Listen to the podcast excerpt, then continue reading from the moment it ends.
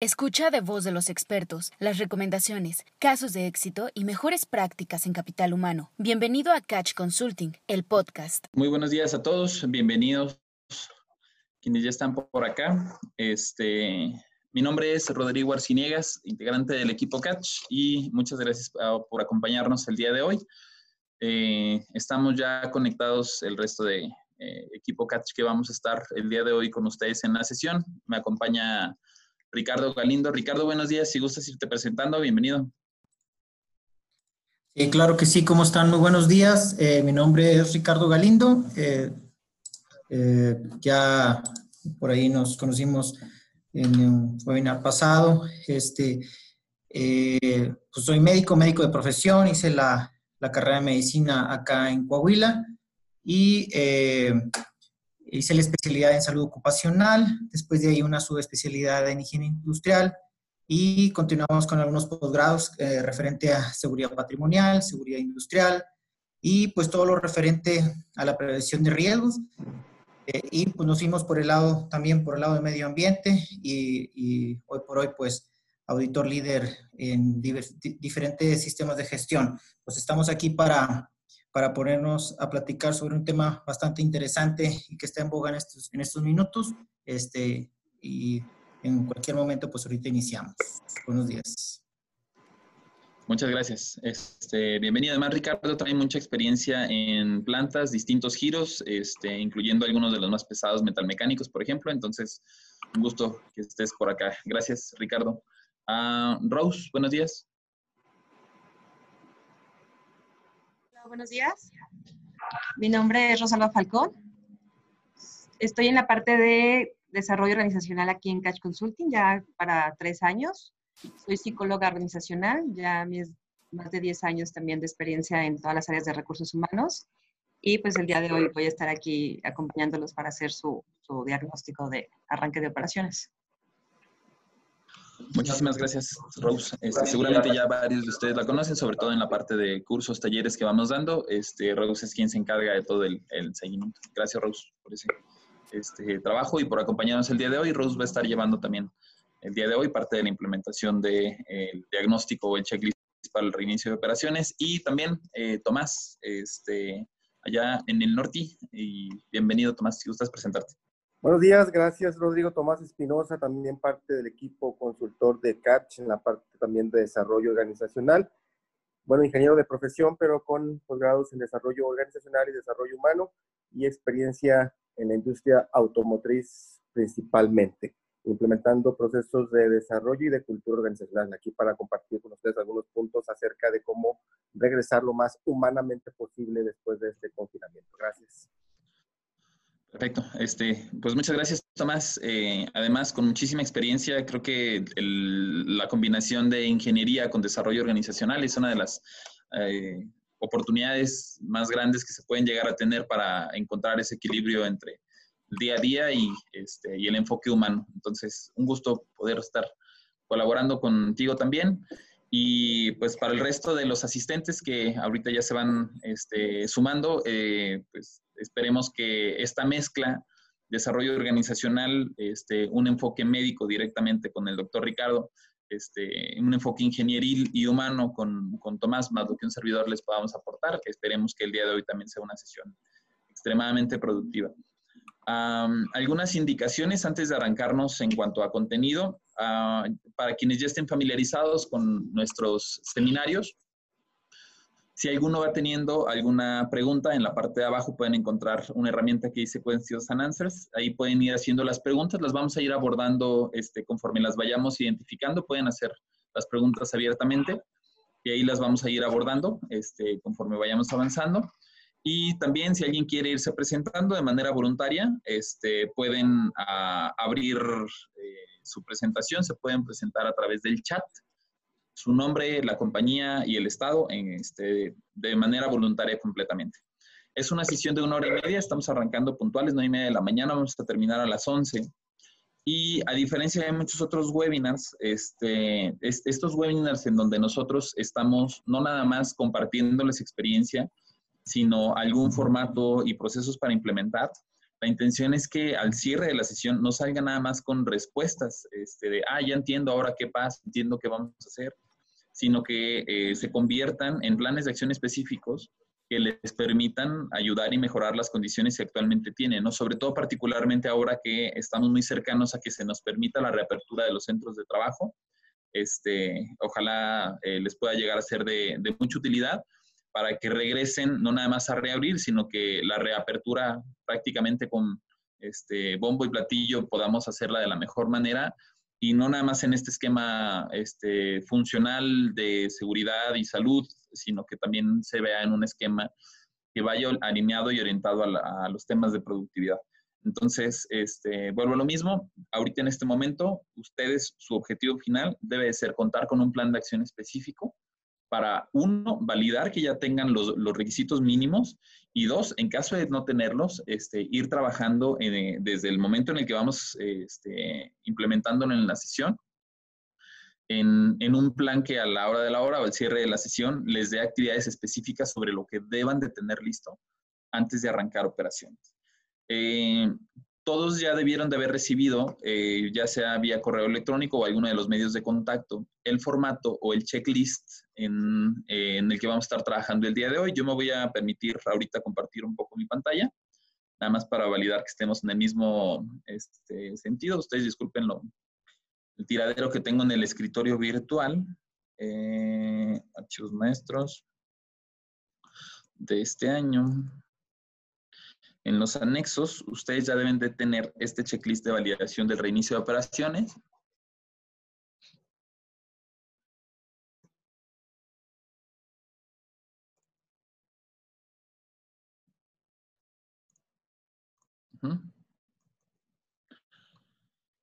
Listo, ya lo deben de estar ustedes viendo en mi pantalla. Este, y lo que vamos a ir haciendo uh, es que este checklist, ahorita de entrada, primero, por favor, eh, valídenos que ya lo tengan. Si alguien no lo tiene, les voy a pedir en este momento que a través del chat o de un mensaje nos hagan saber que todavía no lo tienen, por favor. Si alguien no lo tiene, reitero, es muy importante porque es nuestro material de trabajo. Este, y pues bueno, hasta ahorita nadie nos lo ha dicho, quiere decir que también el equipo, por cierto, este, gracias a todo el equipo backup Carlita, este, Lupita, Jorge y el resto, muchas gracias por apoyarnos, pero este, cada uno lo debe tener. Ahora, si ya lo tienen, les voy a pedir también que vayan capturando el nombre de su compañía, en este caso en clientes, pongamos que soy Magna Formex, por ejemplo, Magna. Este, el código es una eh, codificación interna, ese lo pueden dejar abierto y que pongan la fecha del día de hoy. Hoy es día 6 de mayo. Pongan la fecha del día de hoy. Ustedes después, este, si, abren su plan de trabajo y después este, requieren hacer una actualización, guardan este con 6 de mayo, vuelven a abrir otro nuevo y, y, empezamos a trabajar. Entonces, cada uno de ustedes en sus respectivos equipos, computadoras, está bien. Si hay alguien que está a través de un dispositivo móvil y lo quiere ir haciendo, le va a costar un poco más de trabajo, probablemente va a tener que estar solamente presente en el entenderlo, pero si pueden acercarse a alguna impresora, si pueden acercarse a algún equipo este, eh, de computadora sería lo, ideal. ¿Qué vamos a empezar a hacer? Primero los voy a familiarizar con el formato y con el esquema. Eh, Rose, Tomás, eh, el doctor Ricardo les van a ir mencionando los tópicos, los ítems, así como los criterios para saber si cumplimos o si no cumplimos, tanto en las condiciones que nos va a solicitar la autoridad como en las condiciones que nosotros mismos hemos identificado que son necesarias para nuestros equipos este, de trabajo. Y lo que tendremos que hacer es seleccionar entre 0, 1 y 2. Si lo que estamos mencionando ustedes no lo cumplen, supongamos, estamos en la parte de equipo directivo, tenemos implementado un comité de contingencia entre el equipo directivo, ahorita ya hay un comité, pues nos juntamos, este, tenemos reuniones, sí tenemos un equipo, pero sin evidencia del cumplimiento, del seguimiento, bueno, tenemos un 1, que es esta área de oportunidad, o este, tenemos un cero, la verdad es que ahorita no hemos implementado nada, o sí, lo tenemos ya bien este, determinado, ya, lo tenemos trabajado. Entonces, ustedes van a tener que ir seleccionando su grado de cumplimiento para que este grado de cumplimiento después vaya resultando en las observaciones y en el plan de acción que ustedes tengan del lado derecho. así como las fechas este, límites en que deberían de trabajar. Eh, creo que debe estar claro este, esta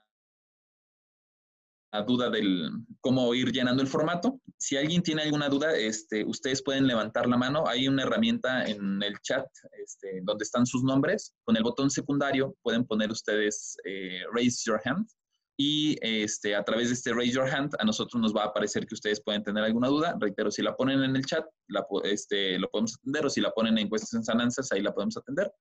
Si tienen alguna complicación, levantan su mano y atendemos ahí la, la duda correspondiente.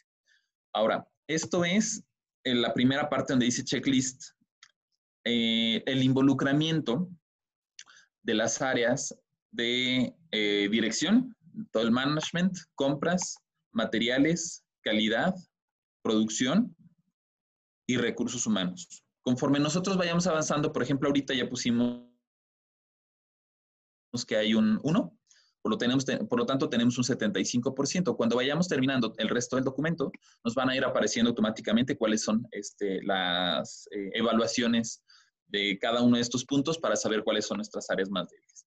¿Qué va a pasar en el momento en el que entremos al checklist de lo que ahorita está solicitando el Instituto Mexicano del Seguro Social?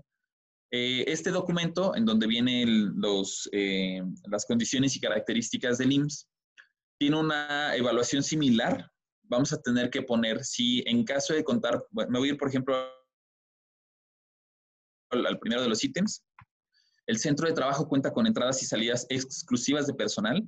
En caso de que se cuente con un solo acceso, eh, se divide por barreras físicas a fin de contar con espacios específicos para el ingreso y la salida del personal. No se recomienda el uso de arcos desinfectantes. Esto es lo que nos está diciendo el IMSS que debemos de tener. Bueno, ¿cumplimos? Sí, fíjate que parcialmente, pero todavía no tengo las barreras físicas.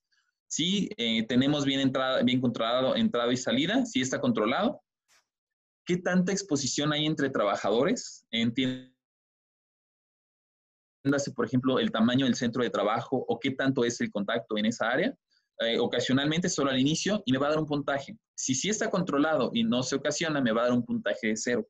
Estos, estos criterios y estos este, puntajes están determinados eh, directamente por el IMSS. Entonces, por eso nos va a dar la, este, el control. Supongamos que tenemos controles inexistentes, me manda 20 y en una calificación muy alta, entonces ahora sí tengo que implementar medidas, tengo que hacer un plan de acción, el requerido el plan de acción, y esto lo vamos a tener que ir llenando porque si no, el Instituto Mexicano del Seguro Social no nos va a autorizar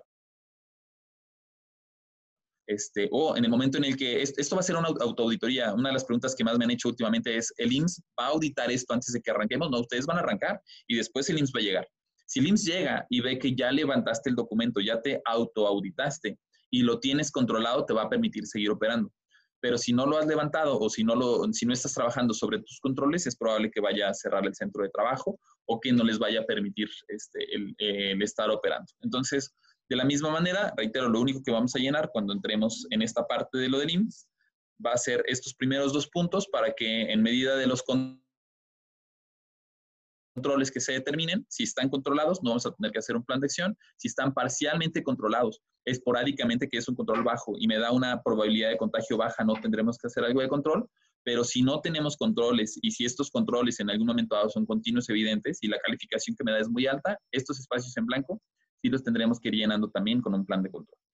Entonces, este, con esto eh, le cedo eh, la palabra a Rose para que vaya moderando la sesión y vayamos andando ahora sí en cada uno de los puntos. Yo me mantengo aquí a la orden para ir atendiendo dudas y para... Tengo aquí a la orden para ir atendiendo dudas y para... Este...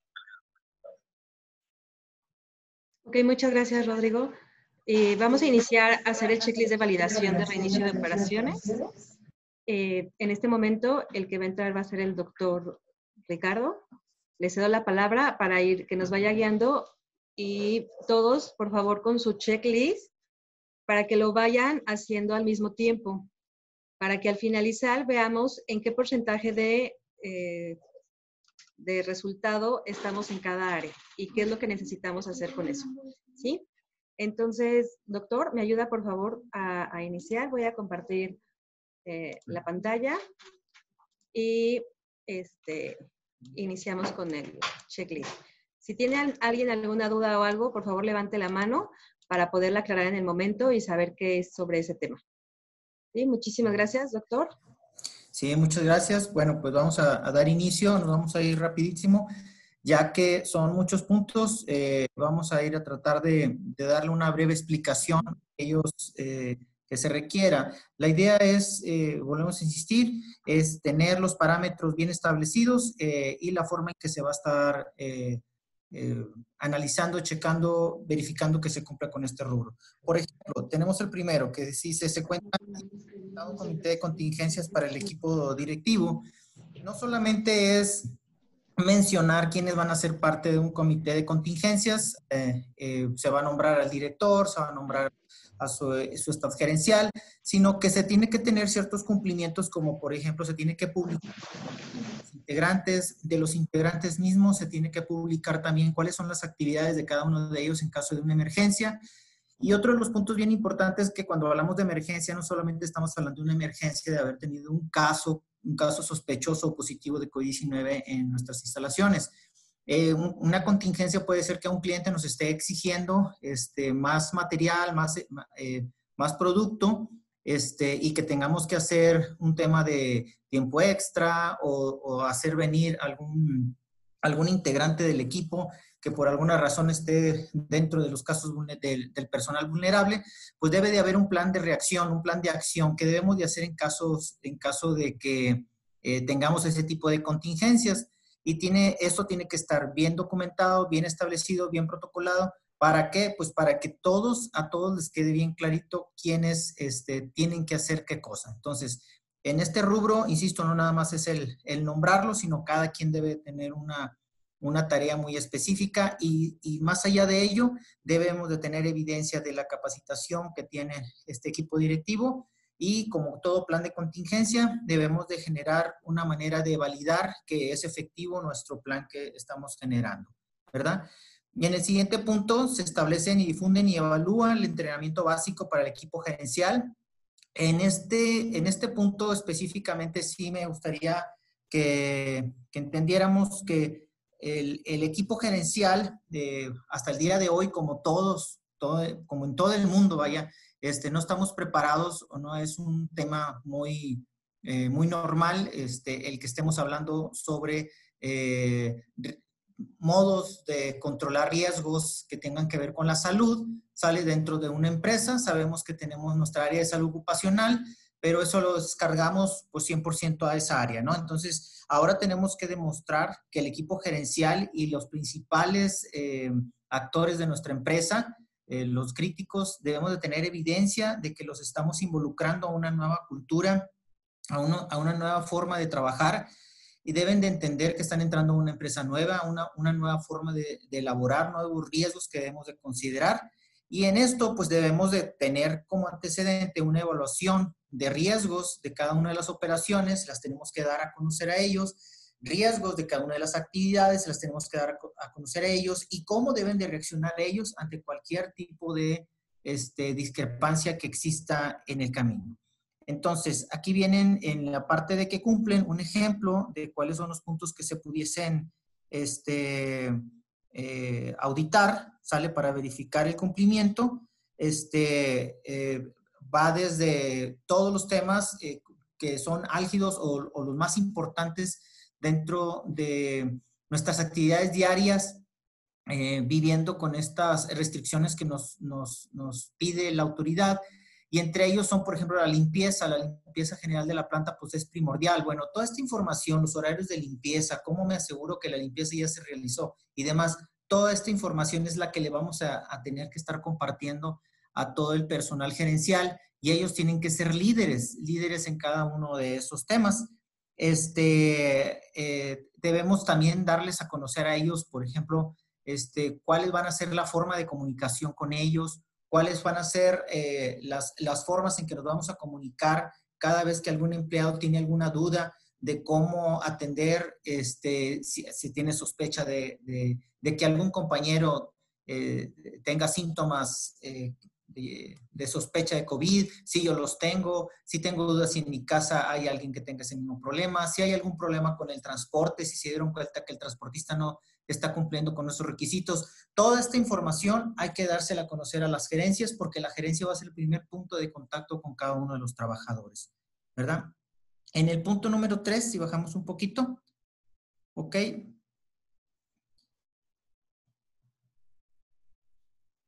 Ahí así, muy bien.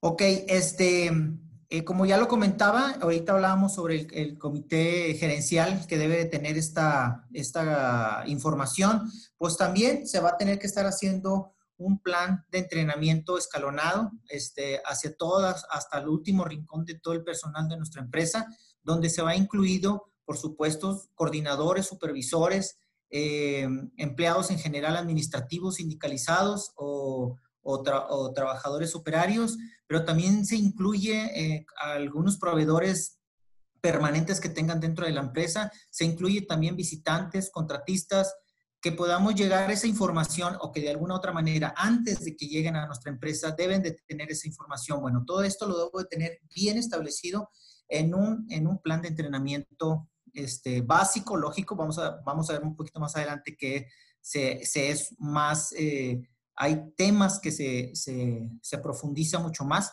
pero específicamente eh, en lo básico debemos de, esta información tiene que llegar a todos, ¿verdad? Entonces, para ello, pues voy a tener que dividir eh, mi capacitación o mi programa de capacitación en dos grandes rubros.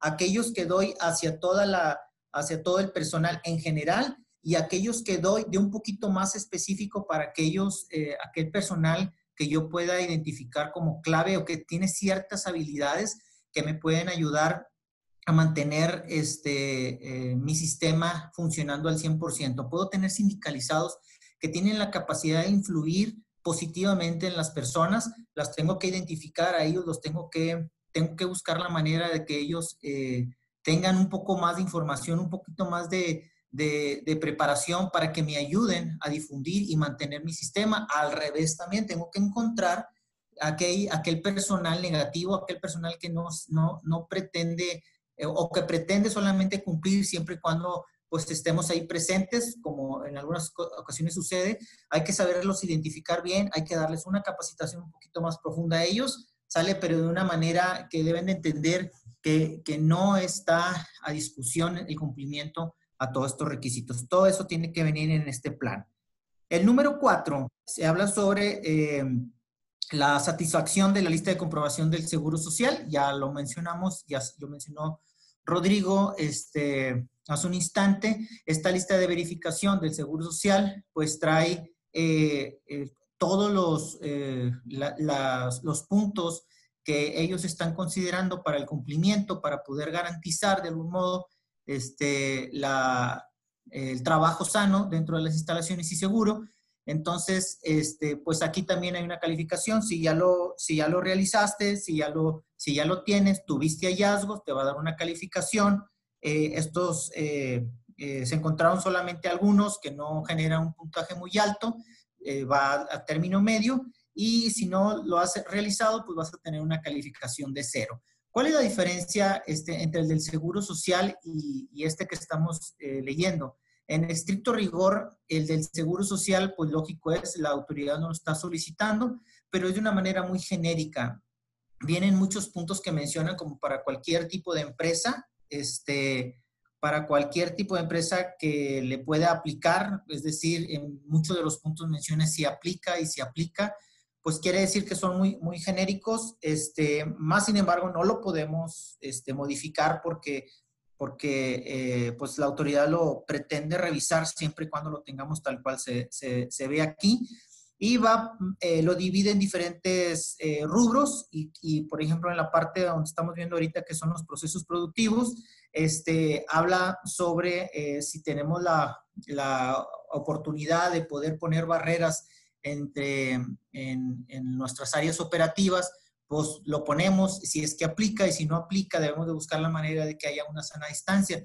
Bueno, pues en, la, en, en, el, en el checklist que estamos haciendo se considera este punto, por supuesto, más sin embargo se dan otras opciones más como por ejemplo, este, que se, se, tenga un protocolo cuando están dos trabajadores juntos y por alguna razón no puedo, no puedo poner barreras y no los puedo separar a más de 1.5 metros. Tengo que tener otros protocolos como, como cuáles son equipo de protección personal completa, donde vaya incluido caretas, donde vaya el, el cero comunicación verbal y de contacto con las personas, etcétera, etcétera. Entonces, eso es lo que hace la diferencia más sin embargo, lo debemos de tener y por eso en el punto número cuatro se, se hace la pregunta. ¿Ya lo realizaste? Porque es, ah, de, ahora en adelante va a ser un punto que nos van a, nos van a estar pidiendo, ¿verdad? En el punto número 5 ya entramos en temas que tienen que ver desde la parte administrativa, porque recuerden que estamos checando la parte administrativa. Este, hablamos sobre equipos de protección personal, que va referente a, a, que debemos de tener claro este, cuál es el equipo de protección personal que ahora tenemos, este, que ahora definimos que debemos de tener este, nuestras instalaciones. Antes eh, los cubrebocas pues eran única y exclusivamente del departamento médico y única y exclusivamente para, para cuando van a realizar alguna actividad quirúrgica o que requiera este, evitar contaminación por alguna, algún tratamiento médico invasor. En esta ocasión, en esta ocasión va a ser nuestro equipo de protección personal de día a día. Entonces, eh, primero que nada, tenemos que identificar que ese equipo de protección personal a partir de ahora ya es obligatorio dentro de mi empresa por el factor de riesgo nuevo que ahora tenemos, con el que tenemos que estar viviendo. Y este tiene que estar precedido igual como todo el equipo de protección personal que hasta ahorita hemos tenido, es decir, tiene que venir de un análisis de riesgo basados en la NOM 017, Secretaría del Trabajo, donde nos dice que debemos de considerar varios factores. Ahora vamos a tener que agregar este factor. Antes eran los factores de salud como una enfermedad respiratoria, no la considerábamos como un factor de riesgo, como parte de nuestra actividad laboral, ¿verdad? ¿Por qué? Pues bueno, estoy hablando de aquellas eh, actividades laborales más comunes, este, como son las automotrices, metalmecánicas, etcétera, este, de manufactura, por supuesto, pero esto lo dejamos, este riesgo lo dejamos más hacia hospitales, clínicas, laboratorios, etcétera. Eh, ahora no, ahora es parte de, nuestros riesgos en nuestros procesos y tiene que estar precedido de la NOM 017. Entonces, tengo que hacer un análisis de riesgo, ya lo identifiqué, ya sé que lo debo de tener, ahora tengo que comprobar que tengo, que tengo el inventario para poder cumplir con las actividades laborales en un, en un tiempo este, determinado. Y para ello, pues debo de considerar, insisto, el stock eh, que, debo, que sea suficiente. Eh, el stock se menciona que debe de ser un stock que sí o sí debo de considerar de 14 días y de ahí me voy guiando hasta no, no tener menos de 40 días de inventario dependiendo el, el, el factor eh, evolutivo de esta, de esta pandemia. Entonces, debo de, de, considerar cuántos, por ejemplo, voy a poner el ejemplo eh, de cubrebocas. Si yo defino que voy a dar dos cubrebocas diarios por, por empleado, pues entonces debo de saber cuántos empleados tengo, cuántos días a la semana va a estar trabajando, tengo que hacer una multiplicación y luego eso lo tengo que multiplicar por la cantidad de días de inventario mínimo que debo de tener antes de empezar a laborar o si ya estoy laborando, hacerme de ese equipo lo más pronto posible porque son uno de los factores que me van a estar verificando. Si yo no tengo la manera de comprobar que tengo un inventario para poderles dar equipo de protección personal de este que estoy hablando a la autoridad, la autoridad en ese minuto nos va a pedir que suspendamos labores hasta que no tenga el inventario físico en, en, mi, en mi planta. Si por alguna razón no tengo manera de tenerlo físicamente por la infraestructura que tengo yo en mi, en mi empresa, buscaré yo una manera de tenerlo almacenado, pero que esté bajo mi jurisdicción, ¿verdad? Entonces, ese es otro punto. Otro punto, este, bien importante en la parte administrativa, son los informes diarios, así como lo estamos manejando o como lo vemos que la autoridad lo maneja hasta ahorita, debemos de tener bien establecido cuáles informes vamos a estar este, eh, teniendo presente, vamos a estar generando mucha estadística, Vamos a entrar al mundo de la salud ocupacional, pero en todas las áreas, es decir, asistencia de empleados, mejores prácticas implementadas, impactos con los clientes, impacto con proveedores, que ese es uno de los más importantes, actualizaciones regionales, cómo está la situación regional, pero tenerlo escrito, tenerlo en una presentación o en un reporte, y a quién se lo voy a mandar, cómo se lo voy a mandar, cuál es la, la, intención de estarle mandando esta información. Y esta información debe de estar bien establecida, bien documentada, bien protocolizada y debemos de tener responsables, quién la va a llenar, cómo la va a llenar, a quién se la va a enviar y sobre todo de dónde va a sacar la información. Tiene que ser información que sea este, verídica, que, sea, que se pueda comprobar que, que, que viene directamente de la autoridad y no basados exclusivamente en las redes sociales, ¿verdad? Este, les doy como ejemplo un servidor, 7 de la mañana y 7 de la noche, sí o sí tengo que estar pegado viendo los reportes que hace el gobierno federal y ese es un ese solamente es una fuente de información. Existen muchas muchas más fuentes, ¿verdad?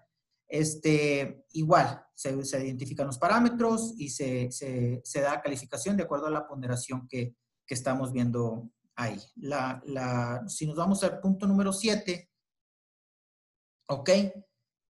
Ya en el punto número 7 eh, entramos también, como insisto, estamos hablando sobre la parte este, administrativa, en la parte de distanciamiento social. En este, en este punto sí, sí le, sí, eh, eh, ¿cómo se llama? Lo que se pide es que los protocolos que tenemos para, para poder cumplir con lo que son los distanciamientos sociales, no solamente es tener la información y, tener eh, los, eh, los, protocolos o, o, las reglas del juego, vaya, para podernos ponernos a trabajar este, dentro de, planta. Es decir, voy a poner un ejemplo. Este, debemos de considerar que en las copiadoras, por ejemplo, en las copiadoras solamente vamos a poner el protocolo. El protocolo dice que solamente puede haber dos personas como máximo en las cuales se cumpla con el distanciamiento social de 1.5 a 2 metros entre persona, entre la que está imprimiendo y la que está esperando se descupe la impresora para moverse. No solamente es generar el protocolo, tenemos que asegurarnos que el personal conozca esta información. Es un poco muy parecido al que vimos de las, de las reglas básicas o, o la información básica, pero en este sí tenemos que tenemos que asegurarnos que la, información específica le llegue a cada persona. No significa que tenga que dar un curso por cada tema, pero sí al menos una ayuda visual ahí, donde me está diciendo cuáles son las reglas para estar ahí, en las reglas para estar en comedor, las reglas para estar inclusive hasta en las áreas de cafetería o, o, en las cocinitas que de repente ponemos en algunas empresas para ir a recoger el, el café de repente, este, las máquinas de café, etcétera todas estas eh, eh, debemos de tener eh, bien evidenciado cómo es que le estamos dando a conocer a todo el personal, cuáles son las reglas para cumplir ese punto. En el número 8 cuenta con un plan de reprogramación de equipos. Lógico es, este, recordemos que el, si, si, por alguna razón ahorita nuestra planta está cerrada, este, para poderle echar a andar nuevamente, pues necesita ciertos protocolos y ciertos planes para poder reactivarla.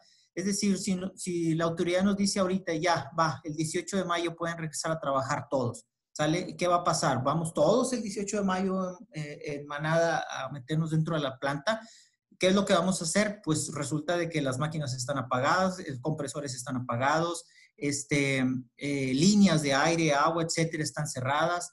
Eh, las, las, pantallas de los equipos están apagados. Entonces, tenemos que debemos de tener un plan de reactivación de todos estos temas. Uno de ellos es la reprogramación de los equipos. Personal de sistemas va a tener que estar yendo a revisar este, que, se, eh, que eh, los arranques de los equipos que sea de forma correcta, la programación por parte de la gente de ingeniería que tenga la programación correcta, este, etcétera, etcétera. E inclusive mantenerlas ahorita. Si por alguna razón sus plantas están cerradas y tienen, tienen que estar verificando los picos de, de, voltaje de la empresa, que no llegue un momento donde se apaguen las, las, las computadoras porque por, en algunas ocasiones por un tiempo pierden la programación y es una programación que si no se tiene respaldada se va a perder y es todo un show volver a regresar a, a generar la programación de cada uno de los equipos. Pues todo este plan debe estar bien establecido antes de empezar a, antes de pensar a elaborar. ¿Verdad?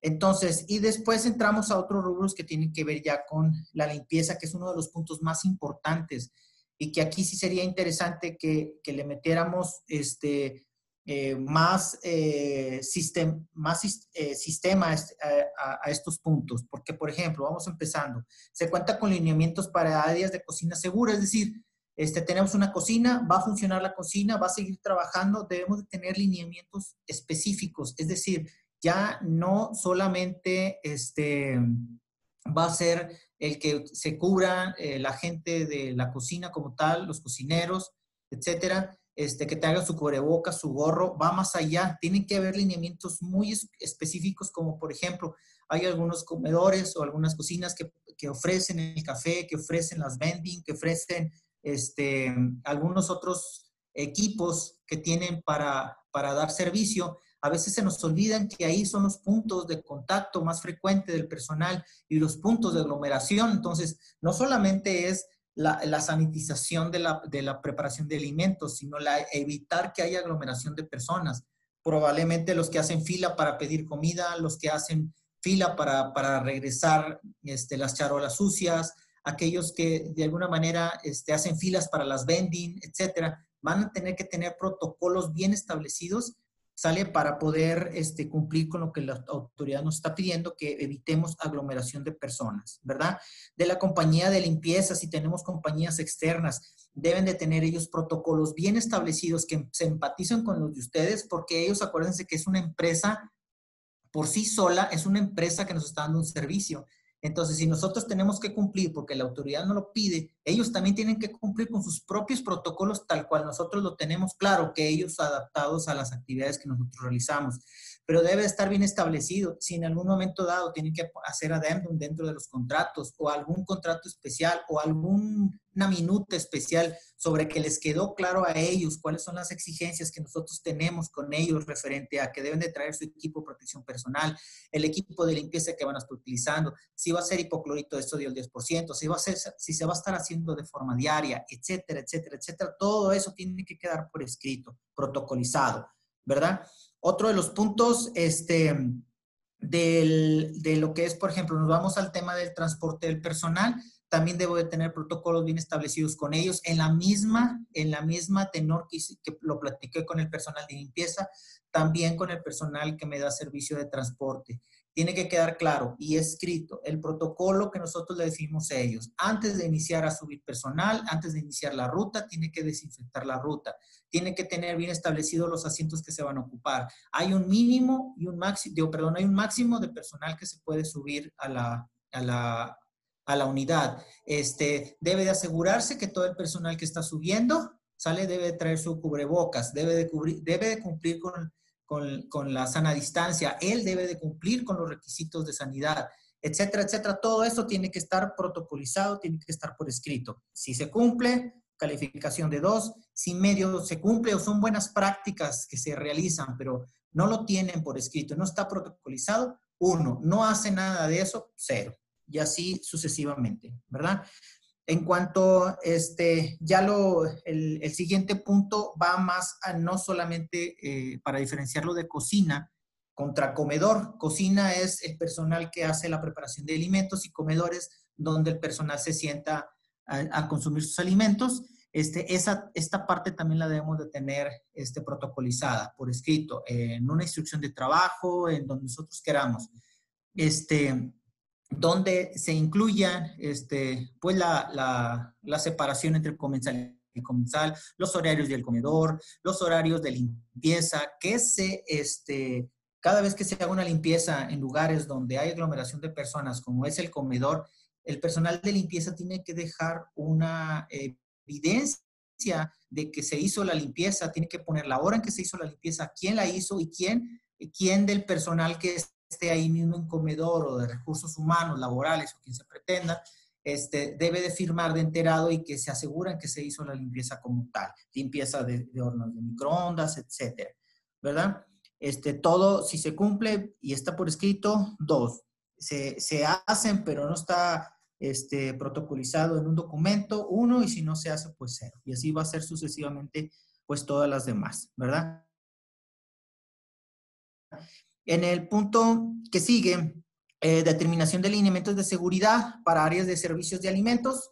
Este, eh, recordemos, vamos a hacer una diferencia. Una cosa es el área donde se cocina, otra es el área donde se come y otra es donde se dan servicios de alimentos, como puede ser estanquillos, como puede ser este, eh, ¿cómo se llama? Áreas de venta, de venta más directa, algunas empresas lo tienen. Bueno, pues también debemos de tener ciertos lineamientos que estén muy, muy estrictos acerca del distanciamiento social. Evitar aglomeraciones, distanciamiento social y que los productos se mantengan limpios. ¿verdad? En algunas empresas se tomó la, la, decisión de quitarlos, bueno, pues en este punto se pone dos porque tomaron la decisión de evitar cualquier tipo de riesgo. Se cuentan con eh, protocolos para evaluación y buenas prácticas para el personal de contratista, conductores, transportistas y demás, las áreas de embarque, las áreas de recibo, las áreas donde vamos a estar recibiendo nuestro, nuestro material, nuestra materia prima, pues es una área donde va a estar entrando personal externo, que son los transportistas se recomienda tener unos lineamientos muy claros, muy, muy, muy específicos, eh, eh, muy estrictos referente a esto, porque si vamos a estar haciendo toda una serie de protocolos para cuidar a mi personal, pues también debo de tener una serie de protocolos que voy a hacer con todos aquellos que yo no puedo estar cuidando, como es el personal externo principalmente los transportistas. Recordemos que podemos tener materia prima que nos llega o, camiones que llegan desde otras ciudades, desde otros estados, inclusive desde otros países.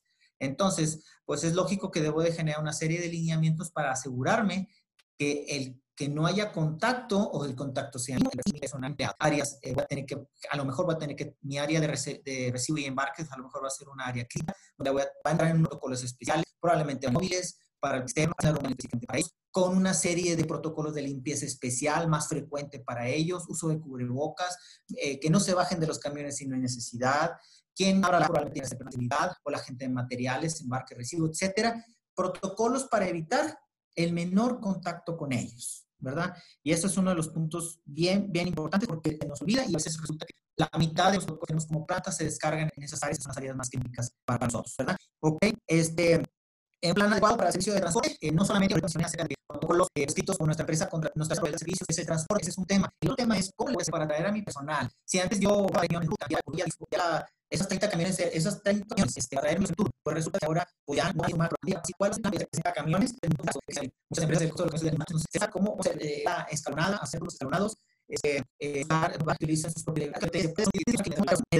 ¿Cuáles son las evaluaciones, los protocolos de personal, visitantes, gratuitas, y hasta el mismo personal empleado, ¿sale? ¿Cuál va a ser el protocolo? Eh, yo, eh, se recomienda, digo, se recomienda que se identifiquen cuáles son nuestras visitas críticas, cuáles son nuestros visitantes este, eh, principales que sí o sí tienen que, tenemos que estar recibiendo y aquellos que no son una visita esencial, tomemos la decisión de no hacerlos venir. pongo como ejemplo, de repente que vienen proveedores este, a ofrecer servicios, etcétera eh, es dejarlos por un lado, no es personal clave. Los personal clave son aquellos que me vienen y me hacen los mantenimientos. Por ejemplo, hay, empresas que eh, compran el servicio de, de, verificación de sistemas contra incendio, sale, pues a lo mejor ellos iban a hacer una, una visita crítica, pero no, este, aquellos que no, que no lo sean, hay que dejarlos a un lado. Pero todo eso tiene que estar tras un análisis de riesgo y eso es lo que se va a verificar que tengan documentado. Muy bien, este, para los equipos y materiales traídos del exterior de planta, igual, este, ¿de, qué estoy hablando? Una laptop, por ejemplo, un ejemplo sencillo, una laptop, si tú te la llevas a tu casa todos los días, ¿cuál va a ser el protocolo para ingresarla?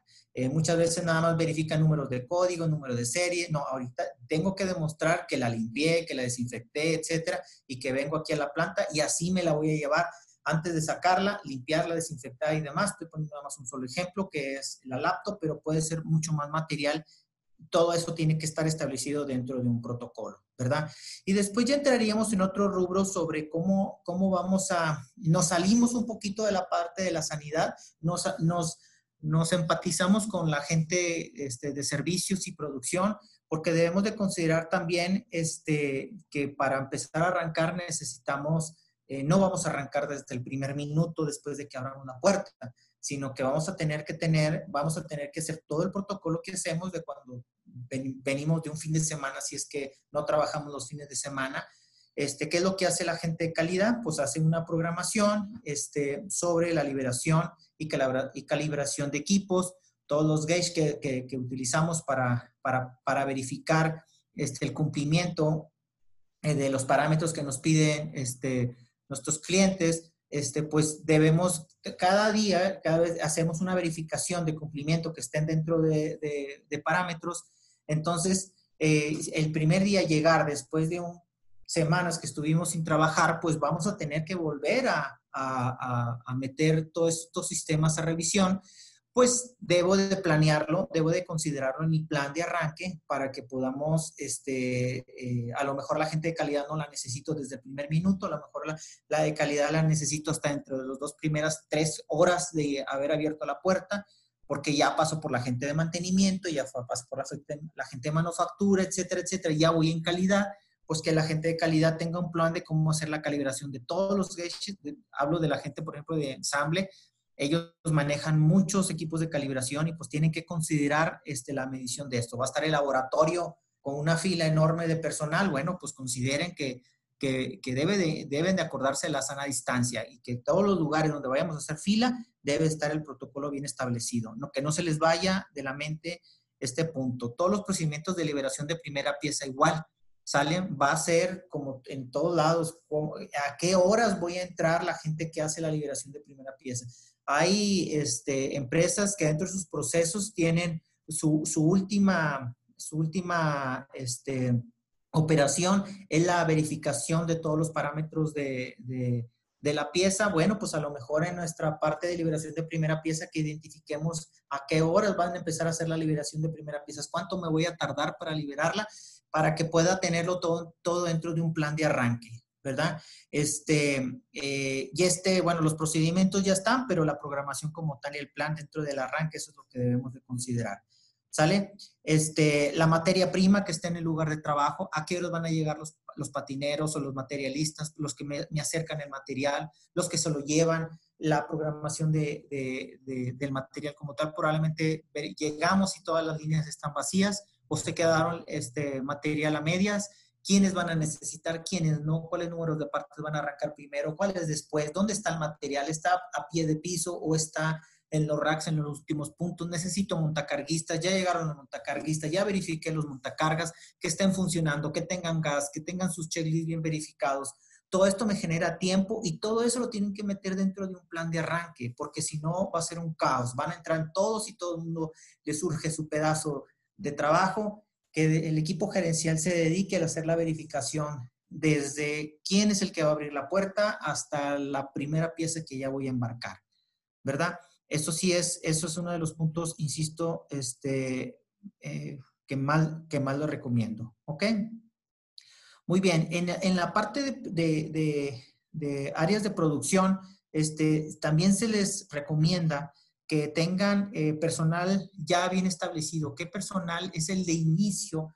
Va a ser el, personal clave que me va a estar ayudando a mí para poder este, iniciar mis operaciones. Tras un análisis ya bien, eh, insisto, por escrito, este, ya me senté, ya nos sentamos, este, verificamos, nos pusimos a, a analizar quiénes son los primeros que van a llegar, a qué horas van a llegar, qué es lo que van a hacer y todo eso dentro de una minuta. ¿Lo tienes por escrito? ¿Lo tienes protocolizado? Sí, adelante, tienes un 2. Este, no lo tienes, pero medio ya lo platiqué o, lo tengo incompleto. No consideré algunos, algunas áreas, o sea, lo hicimos, pero nunca nos acordamos que calidad debía estar presente. Un 1. No, no tienes nada, no, hasta ahorita te estás acordando de ese pequeño detalle, pues un 0, ¿verdad? Ok, este, de las áreas críticas y personal crítico, también ya, ya este, ya lo, ya lo verificamos, este, pero esto ya más encaminado a la parte productiva. Es decir, este, ¿cuál ¿qué personal este, eh, voy a considerar crítica? Es decir, que tengo que asegurarme que no sea personal que, que es vulnerable. De repente tengo este, a los auditores de calidad que casualmente, este, pues como es una actividad que solamente está revisando piezas, pues ahí estábamos poniendo el personal este femenino que estaba en estado de embarazo. Pues resulta que es personal vulnerable y a la hora de arrancar, pues ¿dónde están los auditores de calidad? Pues resulta que pues, son los que tenemos este, eh, para la segunda línea de regresar a laborar porque son los que están, están embarazadas. Híjoles, y ahora quiénes van a ser los auditores de calidad? Hay que nombrar rápidamente a quién y hay que certificarlos nuevamente y hay que liberarlos y hay que, y, y son actividades que se van sumando y no las estamos considerando porque se nos olvidó que hay personal crítico que no debe de ser este personal vulnerable, ¿verdad? ¿ok? Y este, en, este punto también debemos de considerar con la gente de producción este, y recursos humanos principalmente sobre todo el plan que tenemos para la, eh, eh, reducir el contacto con manos. En este va incluido, por ejemplo, tener las estaciones de sanitización. Cada, cada cierta distancia debemos de tener varias dentro de las áreas operativas donde podamos este, eh, considerar y asegurarnos que el personal tiene las manos, eh, eh, tiene, tiene que tener las manos sanitizadas. Entonces, para ello, a lo mejor uno de los puntos que voy a tener que hacer es que voy a poner este, estaciones de sanitización cada cierto tiempo en un layout. A lo mejor tengo que poner eh, ayudas visuales que debes de, lavarte las manos, que debes de sanitizarte las manos, que no debe de haber contacto, etcétera, etcétera. Entonces, tienes que tener todo un protocolo para ello, por escrito también, y que sea efectivo, por supuesto, ¿verdad? Cada cuándo vas a estar cambiando la, eh, esta, o cada cuándo vas a estar revisando estas estaciones de sanitización. Y este punto, por ejemplo, para regresándonos un poquito a la parte del seguro social, el seguro social dice que nada más que te, asegures de estarle dando información al personal que se debe de lavar las manos o que debes, debe, debe evitar el contacto con las personas. Aquí lo que se pide no solamente es asegurarte como tal, es tenerlo por escrito, cada cuándo lo vas a hacer, cada cuándo vas a estar verificando, qué, qué vida media le vas a estar dando a esas estaciones, cuál es el mínimo y máximo que debes de tener de inventario para que no se te acabe, etcétera, etcétera. Esa es la, la gran diferencia. Lo tienes por escrito, tienes todo el protocolo hecho, es un 2. A medias 1 y no lo tienes, este, pues al final 0, ¿verdad?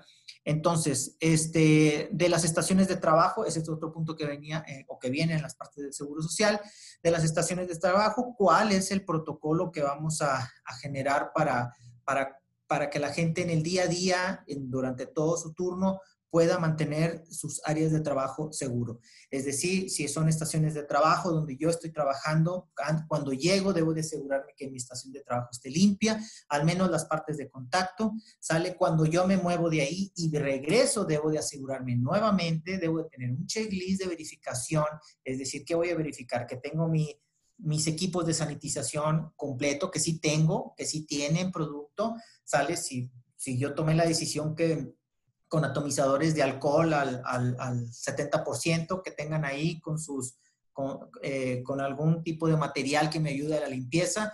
Bueno, pues es una de las cosas que van a estar verificando. Ese va a ser su setup, hagan de cuenta, este, el setup de la máquina como tal y su setup de, de equipos de, de sanitización que estén las guardas, si, si se decidió poner guardas o barreras eh, eh, entre personal y personal, que existan, que estén, estén en buenas condiciones, estén limpias, etcétera, etcétera. ¿Verdad?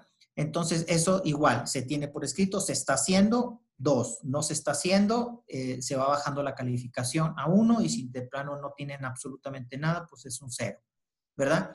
Entonces, continuamos, este, ya, ya mencionamos eh, la parte del personal crítico.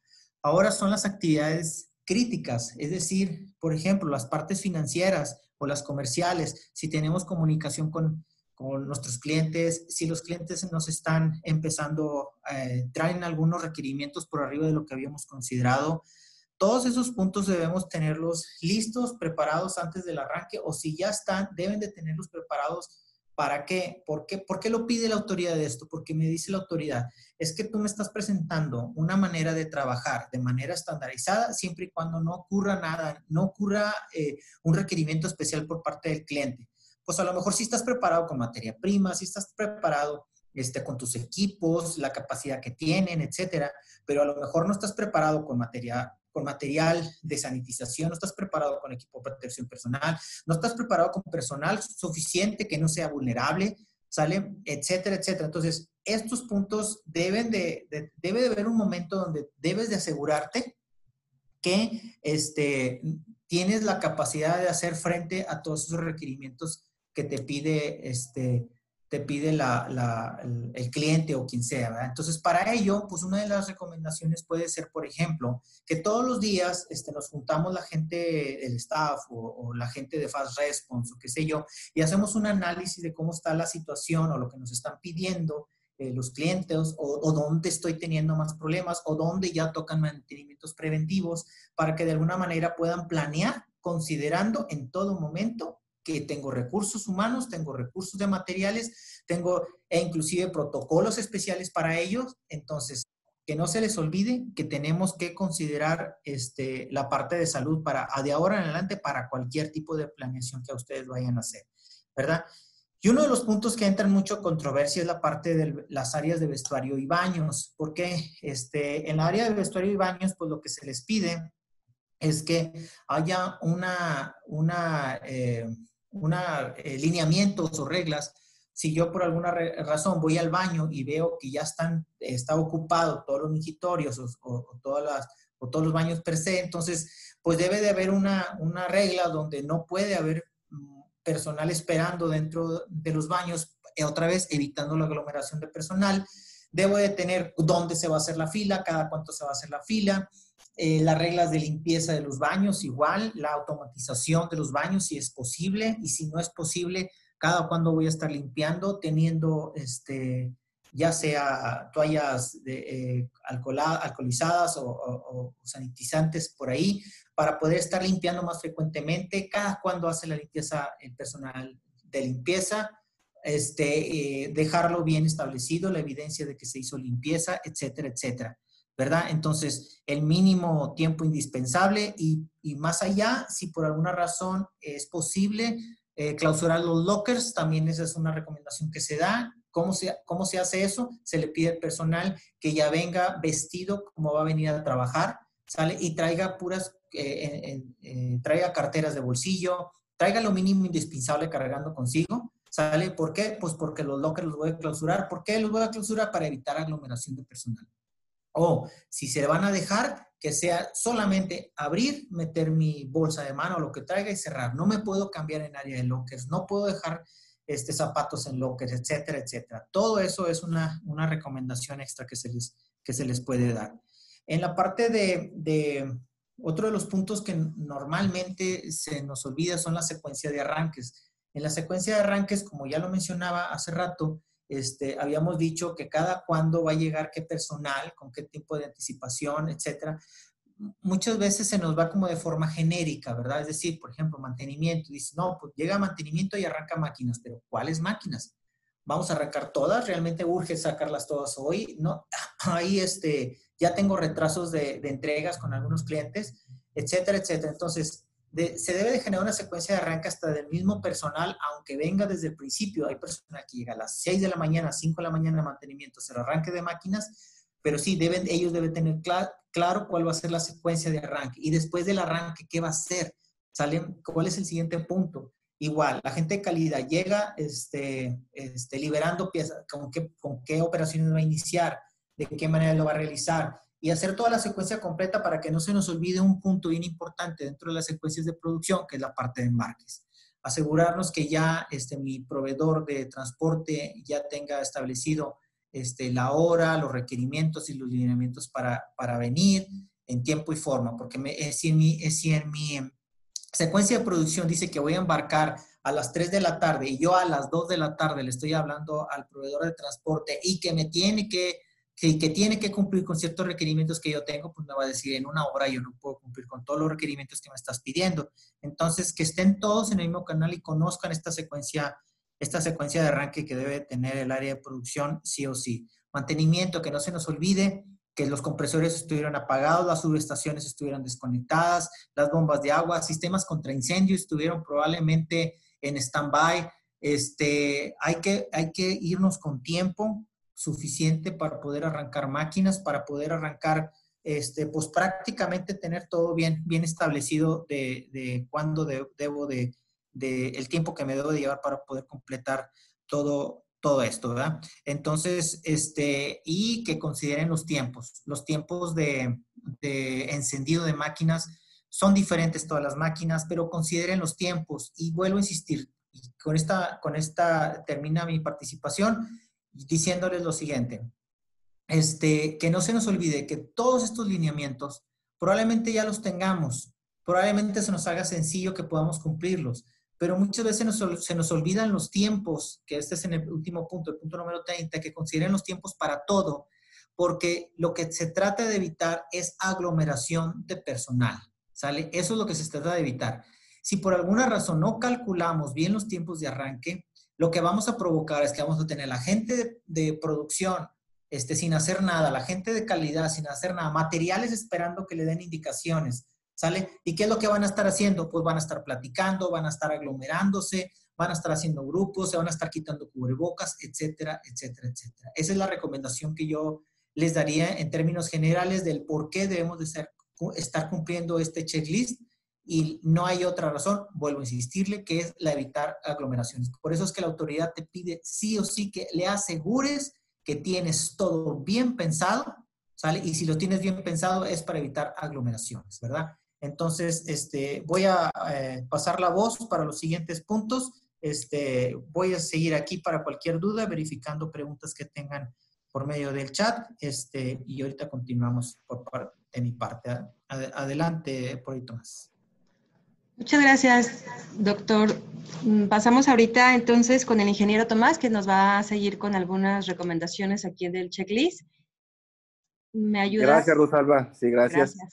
Bueno, pues esta parte este, es sumamente importante porque cualquier sistema de gestión, llámese de calidad ambiental, cualquiera que gustes implementar, puedes tener todos los puntos a considerar, pero el elemento humano es clave porque si la persona no está convencida, motivada, monitoreada, supervisada, pues todo el sistema se cae.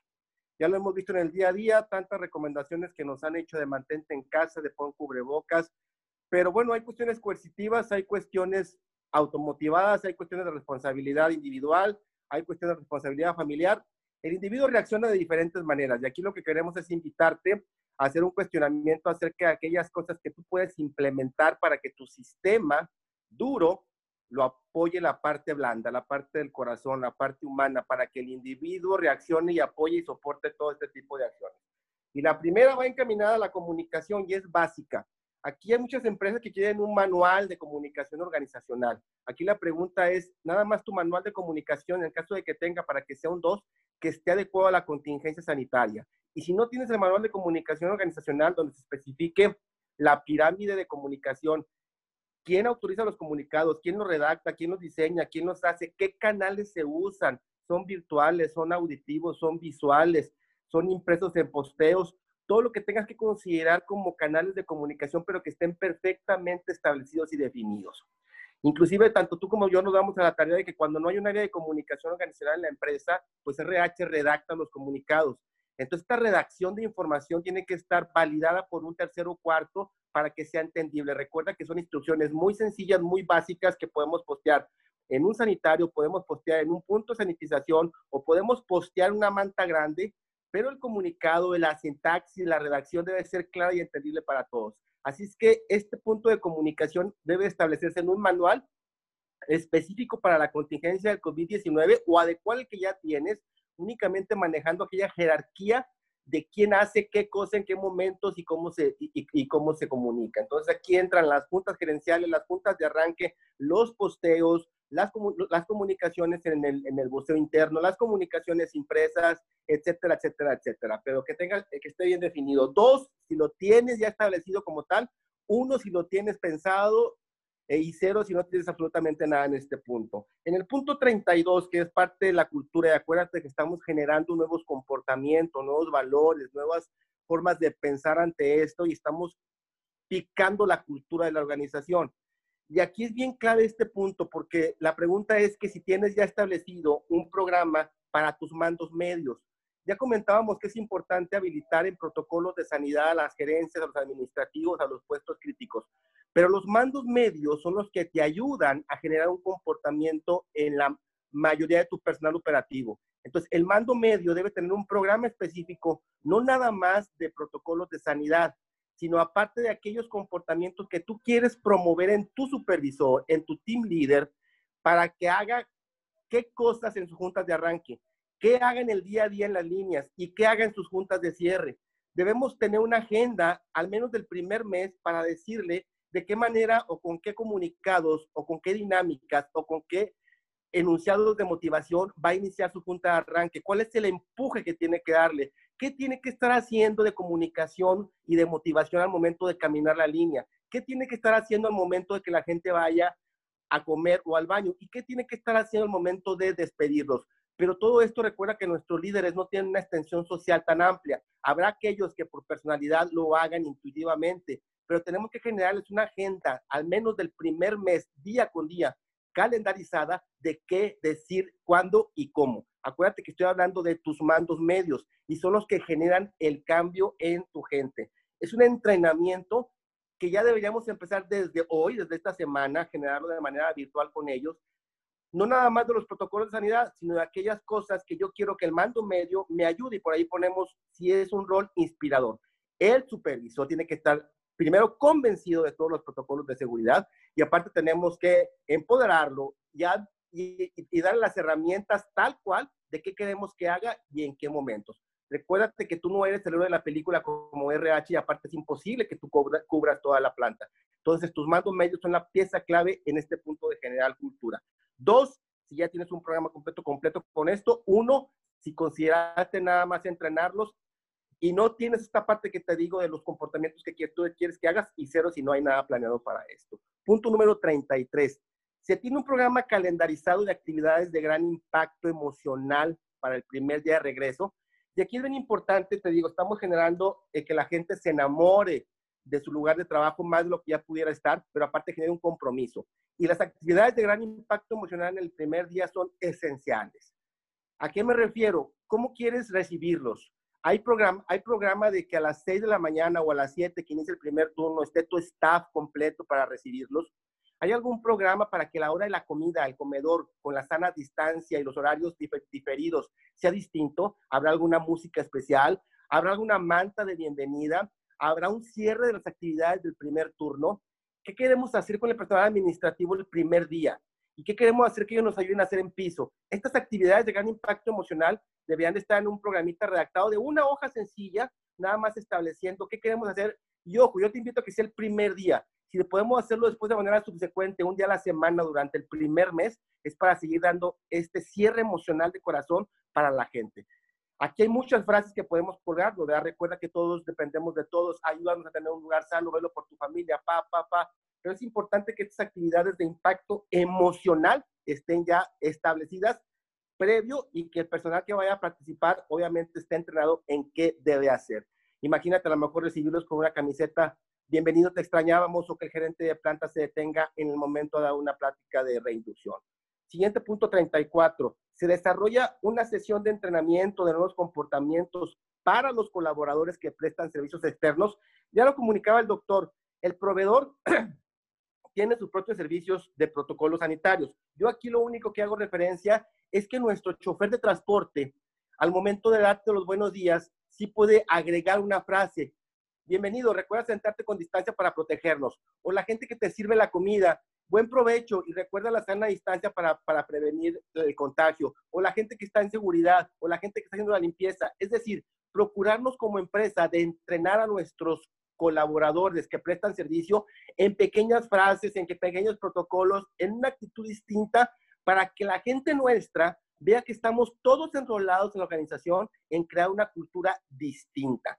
Entonces, 2, 1 y 0, si ya habías pensado en esto y si ya lo tienes escrito y si ya lo tienes comunicado y entrenado para tus proveedores. Punto 35. Se han, desarrollado los contenidos y calendarios de información impresa en formatos cortos.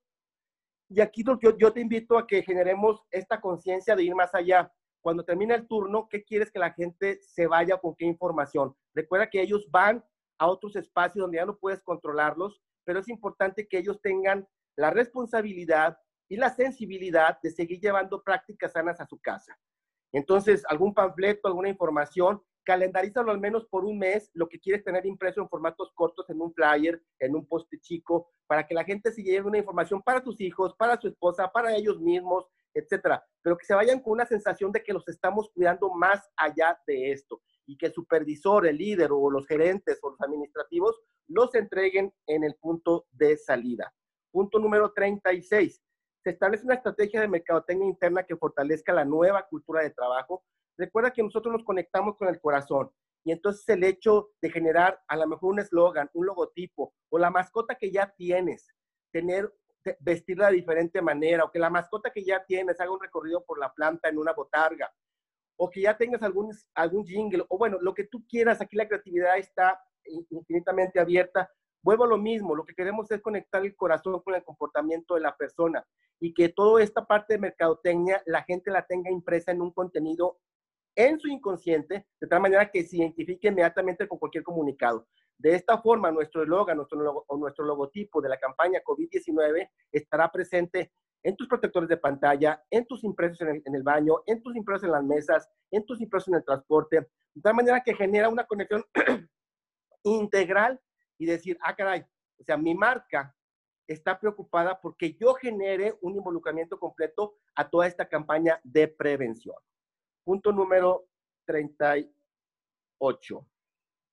Se tiene establecido el programa de comunicación visual de gran formato. Ya, ya mencionábamos el pequeño formato que son los flyers que puedes entregar. El gran formato nos referimos a aquellas lonas gigantes que pueden ya estar colocadas previo al arranque de tu planta, en, puede ser en la, en la puerta de entrada, en el piso de operaciones, en el comedor, en los baños, inclusive en las oficinas administrativas, con frases que ya previamente mandaste revisar, diseñar, etcétera, etcétera. Por ti y por ellos me cuido, donde hay una imagen de la familia. Entonces, esta parte de gran formato está presente todo el tiempo. Esas duran dos, tres meses, o inclusive si tienes presupuesto las puedes cambiar, pero son en puntos muy estratégicos. Dos, si ya tienes definido dónde las vas a colocar, de qué tamaño son, qué va a decir cada manta. Uno, si ya has pensado hacerla, y cero de plano si no teníamos considerado tener esta comunicación de impacto visual de gran formato. Número 39, se tiene establecido el programa de comunicación audiovisual para reforzar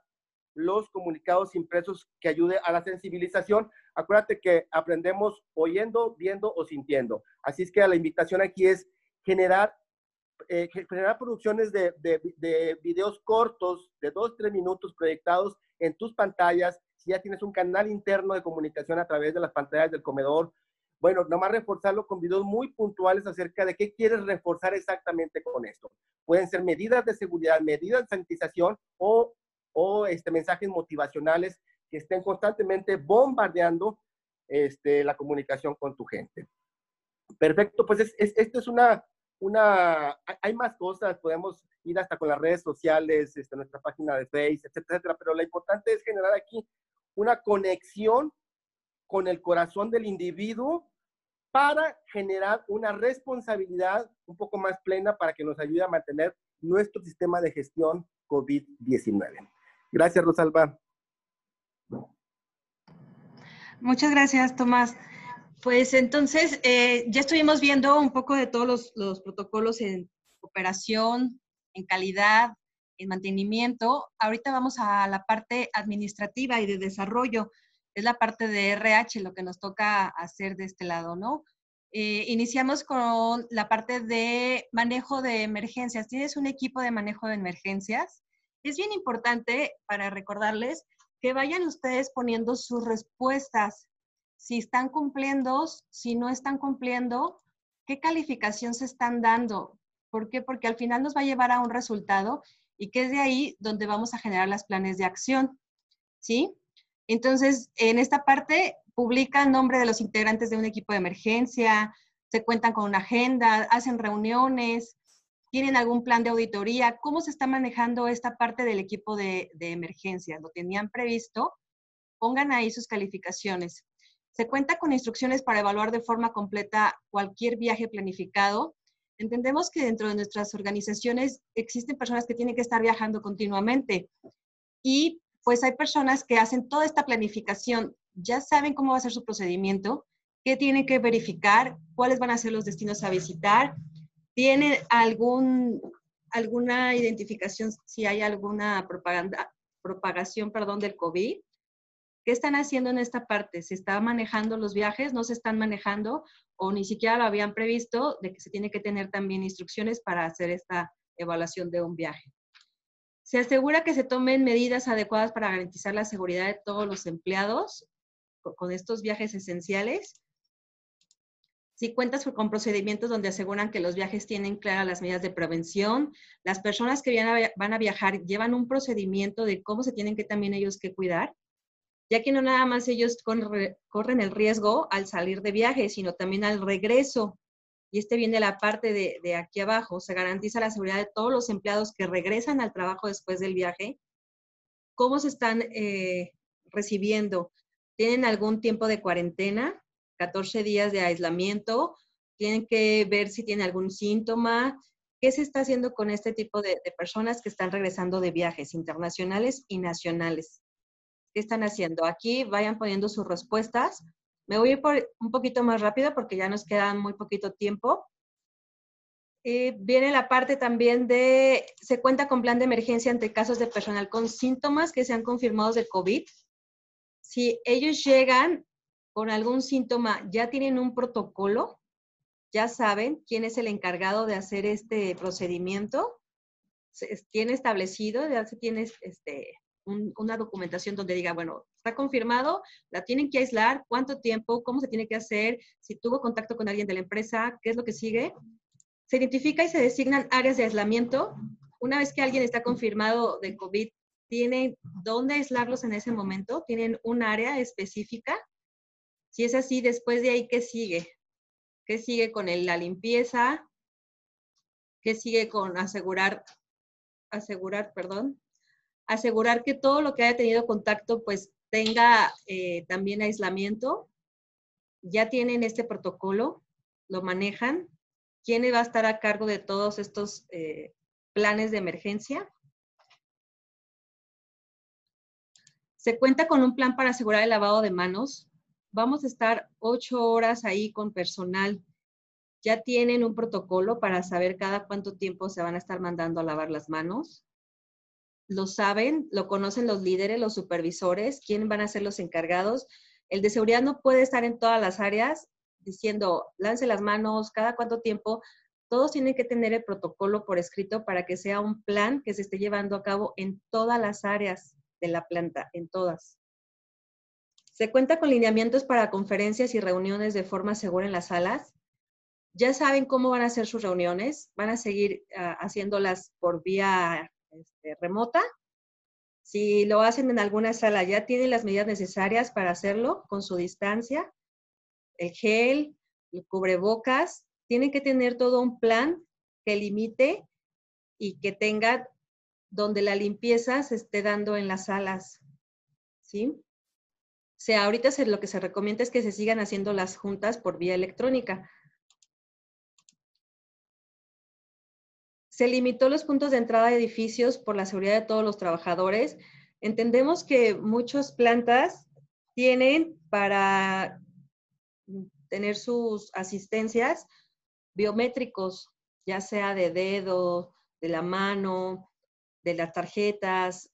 Entonces, ahorita yo creo que esas son las partes que tienen que estar eliminando, desactivar ese tipo de entradas electrónicas y hacerla de otra manera. Ya lo tienen previsto, ¿Ya saben cómo van a estar pasando lista?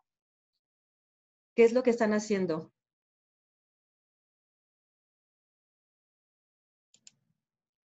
Se cuenta con lineamientos para, conferencia, para conferencias de forma segura en las salas. Perdón, ya me... Voy aquí. Se determinó el uso y selección de equipos de protección personal.